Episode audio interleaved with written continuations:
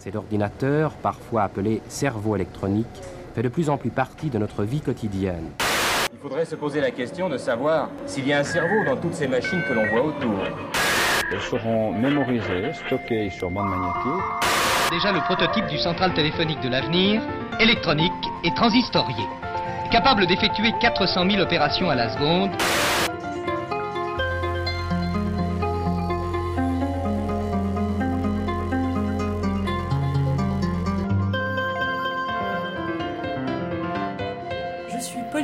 Je suis Marguerite, Bienvenue sur Technocurious. le podcast pour les techno-perplexes. Bonjour à tous, aujourd'hui c'est Pauline aux manettes. À chaque fois que je cherche un nouveau sujet dont je voudrais parler, je me rends compte que l'intelligence artificielle revient beaucoup. On en parle comme la solution miracle, le couteau suisse des nouvelles technologies. Alors j'ai voulu comprendre exactement de quoi il en retournait. J'ai d'abord fait des recherches sur Internet et j'ai découvert un rapport de la CNIL, la Commission nationale de l'informatique et des libertés, datant de décembre 2017. Je vous lis simplement l'introduction de ce rapport, qui résume bien tous les a priori qui existent sur l'intelligence artificielle. L'intelligence artificielle est le grand mythe de notre temps.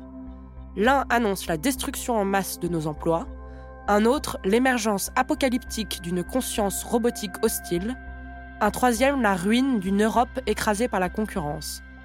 D'autres encore nourrissent plutôt le rêve d'un monde sur mesure, d'un nouvel âge d'or d'où toute tâche ingrate ou répétitive serait bannie et déléguée à des machines.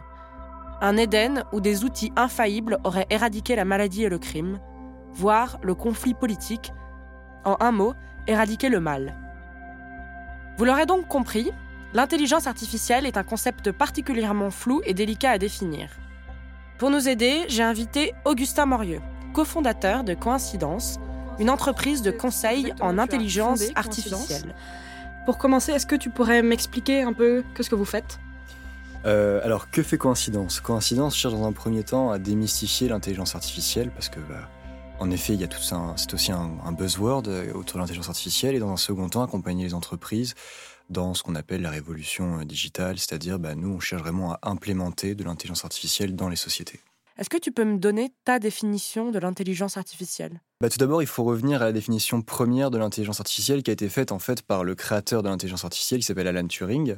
Et en, 19, en 1950, il a créé le test de Turing qui permet de savoir quand un, un algorithme ou un programme est une intelligence artificielle ou non. Et euh, en réalité, la, dernière étape de ce, test est en fait que le, le programme doit avoir conscience de lui-même. En partant de là, euh, peu de programmes sont aujourd'hui des intelligences artificielles. Donc c'est très compliqué de savoir aujourd'hui ce que l'on vend comme étant une intelligence artificielle. Ce que l'on appelle aujourd'hui, nous, euh, l'intelligence artificielle, c'est en fait un raisonnement statistique probabiliste qui va être boosté par des algorithmes d'optimisation. Et c'est ça aujourd'hui qu'on appelle intelligence artificielle. Donc l'intelligence artificielle, c'est de la pure logique que- qu'applique une machine? Alors c'est une une bonne euh, question encore une fois. L'intelligence artificielle évidemment doit être euh, gouvernée par une logique, mais ce n'est pas la logique purement mathématique parce que si on prend une logique purement mathématique, dans ce cas-là, on, applique juste un, un, un théorème mathématique. Non, l'intelligence artificielle a le côté on va dire logique probabiliste, c'est-à-dire que bah selon euh, la répétition de toutes les fois où j'ai vu cette action qui s'est réalisée, il y a de plus, le plus, il y a le plus de chances que la, la bonne euh, réponse ce soit ce cas-là. Donc c'est un mix entre la logique pure mathématique et euh, une logique probabiliste. C'est ça l'intelligence artificielle aujourd'hui. Quand on parle d'intelligence artificielle, il faut qu'il y ait une automatisation des tâches. Il faut que face à un cas auquel nous n'avons peut-être pas pensé, nous puissions avoir une réponse auquel l'humain n'aurait pas pensé. En somme, l'intelligence artificielle met en place un certain nombre d'outils pour permettre aux machines d'imiter une forme d'intelligence réelle, tout en bénéficiant de son immense capacité de traitement de données. On sait que les êtres humains ont des capacités de raisonnement limitées. Ils sont sujets à des biais, à des erreurs de calcul, à des pertes de mémoire, et le résultat de leur raisonnement peut donc être faussé par ces limitations. Par nature, l'intelligence artificielle ne connaît pas ce type de limitation. Et c'est pour cette raison qu'on va tenter de la mobiliser plutôt que le cerveau humain pour nous aider dans certaines tâches. La recherche en intelligence artificielle s'inscrit dans cette tendance. c'est-à-dire que l'on tente de comprendre et d'automatiser des types précis de raisonnement. Comment apprendre quelque chose, comment déduire de nouvelles connaissances, comment prendre une bonne décision. Quand on discutait avant, tu avais défini coïncidence par euh, tu aidais les gens à avoir une approche saine et durable euh, avec euh, l'intelligence artificielle. C'est bien ça? C'est tout à fait ça. Est-ce que tu peux m'expliquer un peu ce que tu voulais dire par là? Bien sûr. Eh bien, disons qu'aujourd'hui, on se rend compte que bah, quand on parle d'intelligence artificielle, tout de suite, on, voit Terminator, on voit Matrix. euh, à chaque fois, on est face à des démons euh, alors qu'on n'a même pas encore le problème. Eh bien, nous, bah, avec coïncidence, ce que l'on essaie de faire au mieux, c'est de développer des technologies et des solutions qui prennent en compte en réalité les, difficultés, les problèmes bah, que nous aurons sans doute demain.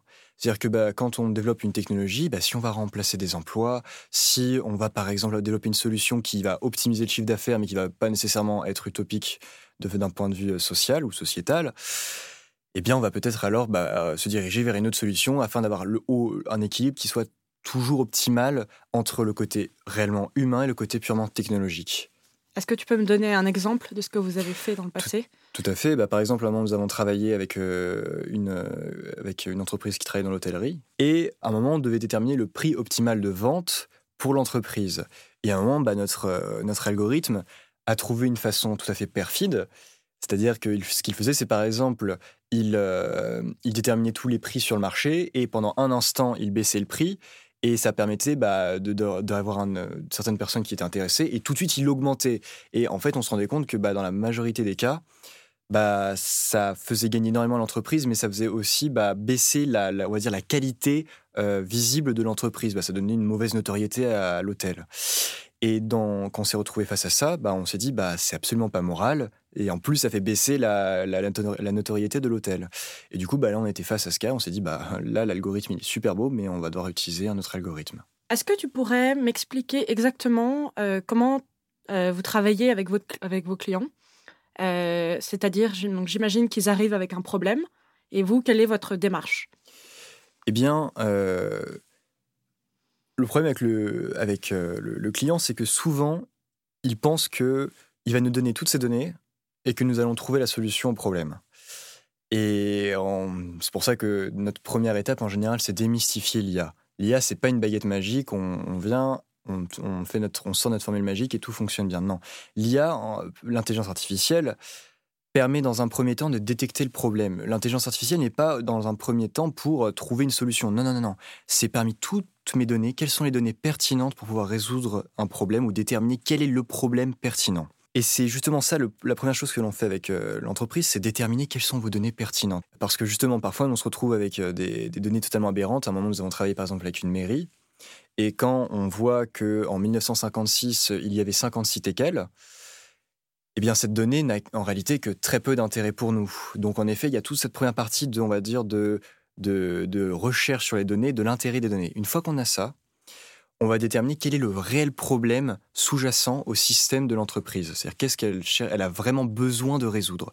Admettons que l'entreprise, euh, euh, bah, je vais de nouveau reprendre l'exemple de la mairie. À un moment, nous avons, nous avons observé qu'il y avait plus euh, de jeunes qu'il y a 50 ans. Bah, nous sommes dit, bah, tant mieux. Et en même temps, on après, en regardant les chiffres, nous sommes rendus compte qu'en fait, non, c'était pas qu'il y avait plus de jeunes, c'est que les vieux, bah, ils n'étaient hélas plus là. Là, on voit totalement la différence entre l'observation mathématique et l'observation purement, on va dire, euh, humaine, raisonnement humain. Et le problème, c'est que souvent, l'intelligence artificielle, quand on va voir une entreprise, elles ont la démarche des chiffres mathématiques et ne voient pas nécessairement qu'est-ce qu'il peut être sous-jacent aux chiffres. Et nous, nous essayons d'abord bah, d'être sûrs que chaque variable a la signification qu'on lui a donnée. Une fois qu'on en est sûr, on implémente, c'est notre troisième partie, on implémente une solution avec eux pour résoudre le problème. Une fois qu'on a déterminé le problème, bah, le mieux c'est de, de résoudre quoi. Comme a dit d'ailleurs Michel Crozier, il disait le plus dur euh, dans le problème, c'est le problème. Bah, une fois qu'on a réussi à identifier quel est le- exactement le problème, trouver la solution, la plupart du temps, elle est purement mathématique. En fait, finalement, on n'est pas très loin de ce qu'on faisait avant euh, l'ère numérique. C'est juste que là, on a un nombre de données qui est beaucoup plus important. C'est exactement ça. Bah, en fait, la révolution digitale a amené les entreprises à tout numériser. Et avec, ce, avec cet amas de données, bah, elle se retrouvait dépourvue de, de, solutions, puisque lorsque vous aviez, par exemple, un coiffeur avait euh, le nom et le domicile du client, c'était parfait pour automatiser la tâche de lui envoyer des lettres euh, une fois par mois pour lui dire qu'il y a une réduction et compagnie. Maintenant, le salon de coiffure se retrouve avec le nom, le domicile, l'adresse mail, l'heure de connexion sur son site, l'âge de la cousine, la taille de la petite sœur. Bref, il se retrouve face à un amas de données qui fait qu'il il ne sait plus comment, euh, il ne sait même plus quel est en fait le réel problème. Et du coup, bah, pour chercher à optimiser après son commerce, bah, comment il fait bah, Il va essayer d'utiliser de, ce qu'on lui propose. Le problème, c'est que les solutions d'hier ne sont plus adaptées aux problèmes d'aujourd'hui, avec les données d'aujourd'hui. Et c'est ça, en fait, qu'on appelle big data. Le big data, c'est justement, on passe de quelques données qu'on avait, avant on prenait dans un carnet de notes à des, des, des téraoctets de données qui ne sont en réalité, la plupart du temps, pas toujours utiles face aux problèmes que l'entreprise a. Et c'est pour ça qu'on utilise l'IA, c'est pour déterminer quels sont maintenant les vrais problèmes de l'entreprise. Et est-ce que tu penses qu'on qu'on résout mieux les problèmes maintenant qu'on a autant de données et qu'une fois qu'on a réussi à faire le tri? Eh bien, en tout cas, si ce n'est pas nécessairement de résoudre mieux le problème, mais c'est d'identifier quel est le réel problème. Bah, par exemple, savoir que dans l'entreprise, on a 45% d'hommes et 55% de femmes, eh bien, euh, c'est une information, mais qu'est-ce que j'en fais de cette information?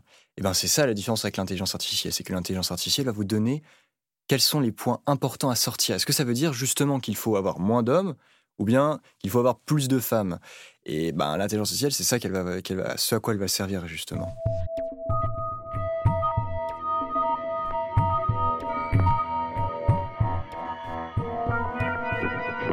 Euh, est-ce que tu peux me parler euh, de, par exemple, de, de secteurs dans lesquels euh, l'intelligence artificielle, selon toi, pourrait faire une vraie différence? Ma réponse va être euh, assez simple, mais j'ai envie de dire euh, tout. C'est un peu comme l'automatisation. quand on a les, lors des débuts de l'automatisation, les gens étaient un peu perplexes, bah, ou même, même encore, plus, encore plus récemment au niveau du numérique, quelque chose d'assez euh, assez marrant quand, on a dit aux personnes qu'ils pouvaient commencer à taper sur un ordinateur, bah, à quoi ça sert si j'ai un carnet de notes On pouvait leur dire, OK, bah, vous pouvez regarder des photos sur un ordinateur, bah, à quoi ça sert si j'ai mes photos déjà dans ma main? Et en fait, l'intelligence artificielle, c'est exactement pareil. C'est juste que on peut résoudre d'autres problèmes de façon peut-être optimale. Et le problème, c'est que l'homme étant ainsi fait, étant un homme de sens et non de raison, lorsqu'on lui donne une nouvelle méthode, il va essayer de la mettre un peu partout. Et évidemment, tout, il n'existe pas de méthode qui marche dans tous les sens, dans, selon toutes conditions. En revanche, l'intelligence artificielle est peut-être celle qui s'adapte le mieux, lorsqu'elle est bien manipulée, à tout, au, plus, au plus grand nombre de problèmes. Parce que c'est, c'est une solution qui, en fait, est un peu polymorphe, elle s'adapte Exactement, c'est exactement ça, c'est, elle est adaptative. C'est le principe d'ailleurs d'intelligence, c'est pour ça qu'on parle d'intelligence, c'est que en fonction des nouveaux paramètres euh, elle va faire face, eh bien, à chaque fois, elle va trouver une réponse. Bah, après, vu que c'est une intelligence, ce n'est pas nécessairement, pas, nécessairement une réponse optimale. En revanche, c'est déjà une réponse, un élément de piste. Et lorsqu'une entreprise ou une personne est face à, à, un amas de données qui ne sait pas où donner de la tête, parfois, une petite réponse peut aider déjà à savoir dans quelle direction mener une recherche. Et c'est ça aussi l'intelligence artificielle on dit intelligence artificielle. Euh, n'empêche que si j'ai bien compris, en fait, c'est nous, humains, qui modelons euh, l'algorithme pour qu'il soit biaisé dans le sens euh, que l'on veut, en choisissant, tu vas traiter tel type d'information, en telle quantité ou en enlevant ça, dans tel sens. Donc en fait, finalement, l'intelligence dans cette histoire, c'est nous. Alors, c'est pour moi, je, suis mille fois d'accord avec toi et j'aime beaucoup ce que tu viens de dire, c'est que l'intelligence artificielle, c'est un outil. C'est pas, euh, c'est pas un petit lutin qui se cache dans une boîte et qui fait ce qu'on lui demande. Non, c'est un outil, c'est-à-dire que on a un problème. Soit voilà, soit on arrive à identifier le problème et dans ce cas-là, l'intelligence artificielle permet de trouver une solution simple, épurée, tout ce que mathématique, tout ce que l'on veut sur soit on ne sait pas où est le problème, et là on lui dit voilà, j'ai tout ça, essaie de me trouver euh, une piste de, pour m'accrocher. Et c'est vraiment la, jonction, on va dire, de l'intelligence humaine et de l'intelligence artificielle qui permet aujourd'hui d'avoir des produits d'une qualité que rare et pour moi tout à fait luxueuse parce que euh, dans une époque où la on ne sait plus donner de tête avec par rapport à la productivité, avoir des algorithmes qui permettent d'identifier, de pouvoir épurer, de savoir où on va, ça apporte une grande aide. Et voilà, l'intelligence artificielle, ce n'est pas du tout pour remplacer l'homme. Au contraire, c'est là pour pouvoir simplifier le déroulement intellectuel de l'homme. En réalité, c'est donner à la machine ce qui ne demande pas de l'intelligence humaine. Donc pour toi, euh, le futur marketing, je dirais, de l'intelligence artificielle, son futur commercial, c'est un peu dans le, dans le, conseil ce que tu fais. Ça veut dire qu'on a besoin d'un intermédiaire entre le client qui, un, ne sait pas utiliser l'intelligence artificielle, deux, ne sait pas forcément euh, comment il peut l'utiliser et pourquoi, et ne connaît pas la définition de son problème. Donc en fait, finalement, votre plus grande valeur ajoutée, ça va être dans le, dans le conseil. Bien, tout à fait, parce qu'en fait, le problème, c'est que c'est une solution qui arrivait trop vite et qui va à l'encontre de, de, de, la façon... Euh, normal de penser euh, de l'humain. C'est-à-dire que bah, on avant, on récoltait des données euh, pour répondre à un problème. Maintenant, c'est l'inverse. On a plein de données et on ne sait plus quel est le problème. Et donc, on est passé d'une logique déductive à une logique inductive. C'est-à-dire, bah, euh, j'ai plein de données, je vais déterminer quel est le problème, une fois j'ai trouvé, mais après, j'ai trouvé une solution. Du coup, par exemple, bah, je prends souvent cet exemple, mais la Pascaline qui est sortie en 1643, euh, l'humain, il a eu 200 ans, 300 ans pour s'y adapter. Ensuite, le premier ordinateur, il a eu 100 euh, ans pour s'y adapter. L'intelligence artificielle, on lui a laissé 5 ans. Ah c'est rien. Et c'est pas juste changer une façon euh, de d'écrire le problème, c'est une façon de, raisonner différente. Alors forcément, quand on demande à des entreprises qui ont un commerce fondé sur une certaine, un certain mode de logique de changer totalement de logique, l'entreprise se retrouve juste démunie face au problème. Et tu penses qu'il y a vraiment beaucoup d'entreprises qui, voient dans l'intelligence artificielle une solution possible? Je pense que, beaucoup d'entreprises entendent ce mot et en ont peur en réalité parce que quand on vient vous dire oui, on peut faire mieux que ce que vous faites depuis 50 ans, bah forcément vous dites bah t'es un peu prétentieux copain.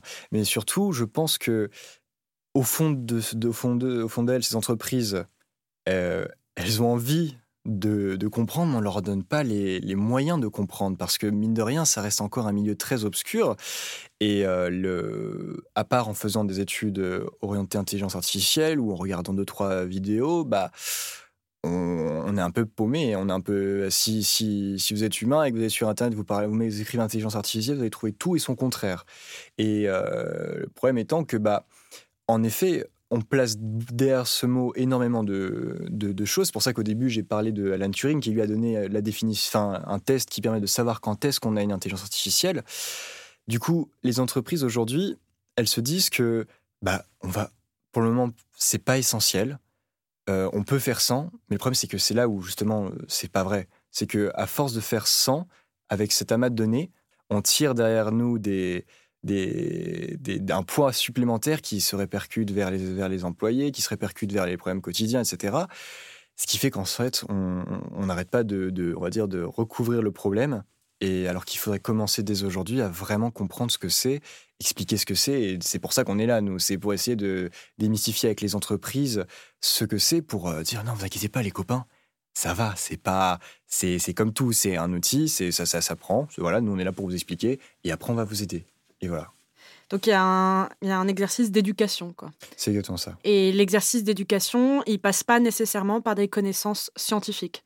Bah tout à fait, parce que après scientifique, évidemment, on parle de logique, mais euh, la logique n'est pas forcément que scientifique. D'ailleurs, nous, on essaie d'avoir les, trois types de logique possibles entre la logique purement, on va dire, euh, sophistique, la logique mathématique et on va dire un peu la logique de la modélisation. Et euh, on va pas leur expliquer euh, toutes les fonctions mathématiques qui se cachent derrière. En revanche, on va expliquer quels sont les effets de, différents algorithmes et pourquoi est-ce qu'il va falloir plus du deep learning que du machine learning, etc. etc.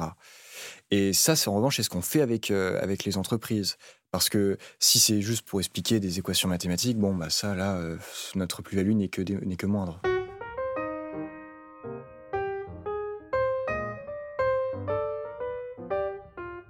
Euh, vers où, selon toi, l'intelligence artificielle euh, va aller dans le futur?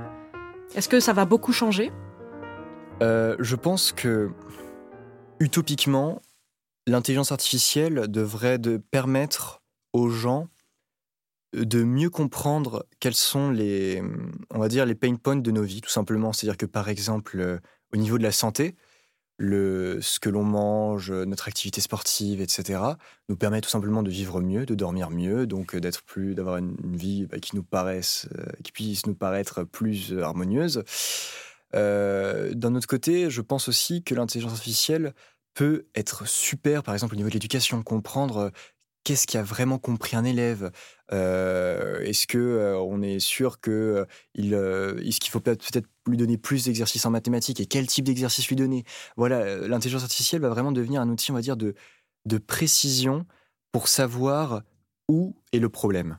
Et ça restera toujours à l'homme de le résoudre en fait. Et c'est ça qui est beau. L'homme, il est là pour trouver toujours des nouveaux outils. Bah, il a commencé avec le silex et j'espère qu'il ne finira pas avec l'intelligence artificielle. En tout cas, c'est le prochain outil qui lui reste à dompter l'intelligence artificielle, euh, le mythe de euh, ça va devenir une intelligence indépendante, tu crois pas? Dans un sens philosophique, je trouverais ça super beau que le dernier, pied de l'homme, ce soit euh, créer un autre, être doté d'intelligence. Après, d'un point de vue purement technique, bon, on débranche la prise, c'est fini, quoi. Hein. Je veux dire, c'est mathématiquement, il y, y a, des trucs en intelligence artificielle qui sont fabuleux, magnifiques. Mais euh, après, on peut toujours parler des problèmes avec, par exemple, les voitures connectées, etc. En effet, ça apporte euh, énormément de questions parce que là, en effet, on donne un pouvoir euh, vital sur, sur l'homme. En revanche, mine de rien, c'est nous qui avons le réel pouvoir sur la machine et ça, il ne faut jamais que ça, ça, ça, change. Et pour, pour changer ça, il faudrait. on ne sera plus là pour en parler, quoi. Donc, en fait, ce que tu dis, c'est que pour toi, l'intelligence artificielle, elle doit pas être, elle doit pas prendre les décisions. C'est tout à fait ça. Elle doit apporter la solution et ensuite, l'homme est le dernier maillon de la chaîne. C'est tout à fait ça, bien sûr. Et, et tu, tu, crois que des choses doivent être faites, euh, par exemple, au niveau légal pour... Euh, oui, bien sûr. Bah, par exemple, euh, quand un algorithme donne une réponse et que cette réponse après a des répercussions négatives sur l'entreprise ou bien sur des, sur des vies, et là évidemment il y a la question de qui on blâme Est-ce que c'est euh, l'entreprise qui a conçu l'algorithme, l'entreprise qui a acheté l'algorithme et qui l'utilise, ou bien est-ce que c'est l'algorithme? Eh bien, euh, je ne peux vous apporter de réponse là-dessus, puisque justement, euh, c'était les travaux de M. Villani l'année dernière sur justement les lois apportées sur l'intelligence artificielle et elles ne sont pas encore créées. En revanche, cela va forcer l'État à reconnaître qu'est-ce qu'une intelligence artificielle. Ils vont être obligés de donner un moment. Si on pénalise une intelligence artificielle, il faut définir qu'est-ce qu'une intelligence artificielle. Et là, je pense justement qu'une fois qu'on aura arrivé, euh, on aura réussi à avoir déjà cette définition euh, écrite, limite biblique de l'intelligence artificielle, là, on pourra se poser la question de qui il faut blâmer. Pour toi, si dans 10 ans, euh, une entreprise, disons type PME, n'a pas, ne fait pas usage de l'intelligence artificielle pour certains de ses process, Catastrophique. catastrophique. Elle aura du retard par rapport aux autres nécessairement. Ce sera même sans doute plus que du retard, ça sera une incapacité d'être sur le marché. Parce que euh, c'est ça qui est, très intéressant à, étudier actuellement, c'est que on voit beaucoup, beaucoup d'entreprises euh, drainant des, des, problèmes ou bien des, des solutions qui ne sont pas adéquats et qui puisqu'elles sont encore les, premières sur le marché, peuvent rester compétitives.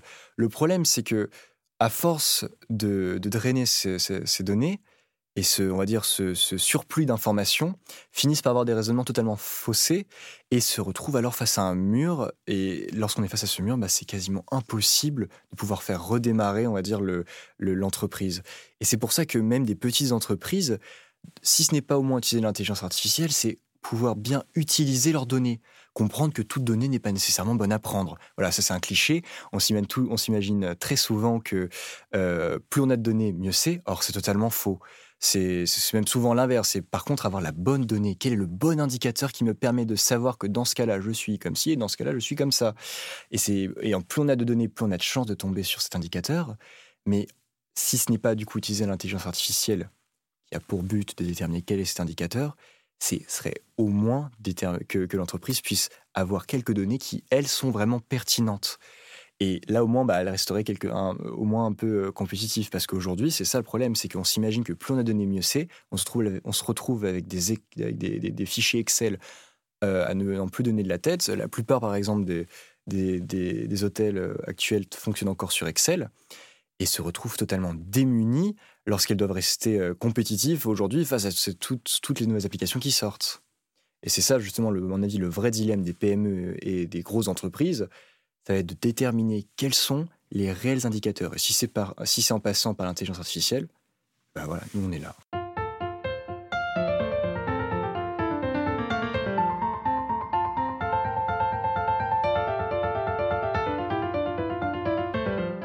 J'aime à répéter que la technologie est un outil et doit le rester. Au fond, l'intelligence artificielle est un nom trompeur, car nous sommes encore bien loin d'avoir réussi à reproduire les mécaniques profondes et complexes de l'intelligence humaine. Elle reste néanmoins un formidable instrument qui n'attend que d'être exploité. Un très grand merci à Augustin Morieux d'avoir accepté notre invitation. Si cet épisode vous a plu, n'hésitez pas à nous le faire savoir sur les réseaux sociaux ou en nous donnant des étoiles sur iTunes ou Apple Podcast. Nous avons commencé une récolte de fonds. Si vous souhaitez nous aider à continuer, je mets le lien de la cagnotte dans la description de l'épisode. Vous pouvez découvrir tous nos sujets sur notre chaîne de podcast ou sur notre site internet iamtechnocurious.com. Cette émission a été produite et réalisée par Marguerite Enbel et Pauline de Gourcuff, d'après une idée originale de Eleanor O'Keeffe, musique de Machidiso Mohajane Design par Sam. Merci au studio La Cabine Rouge pour l'enregistrement.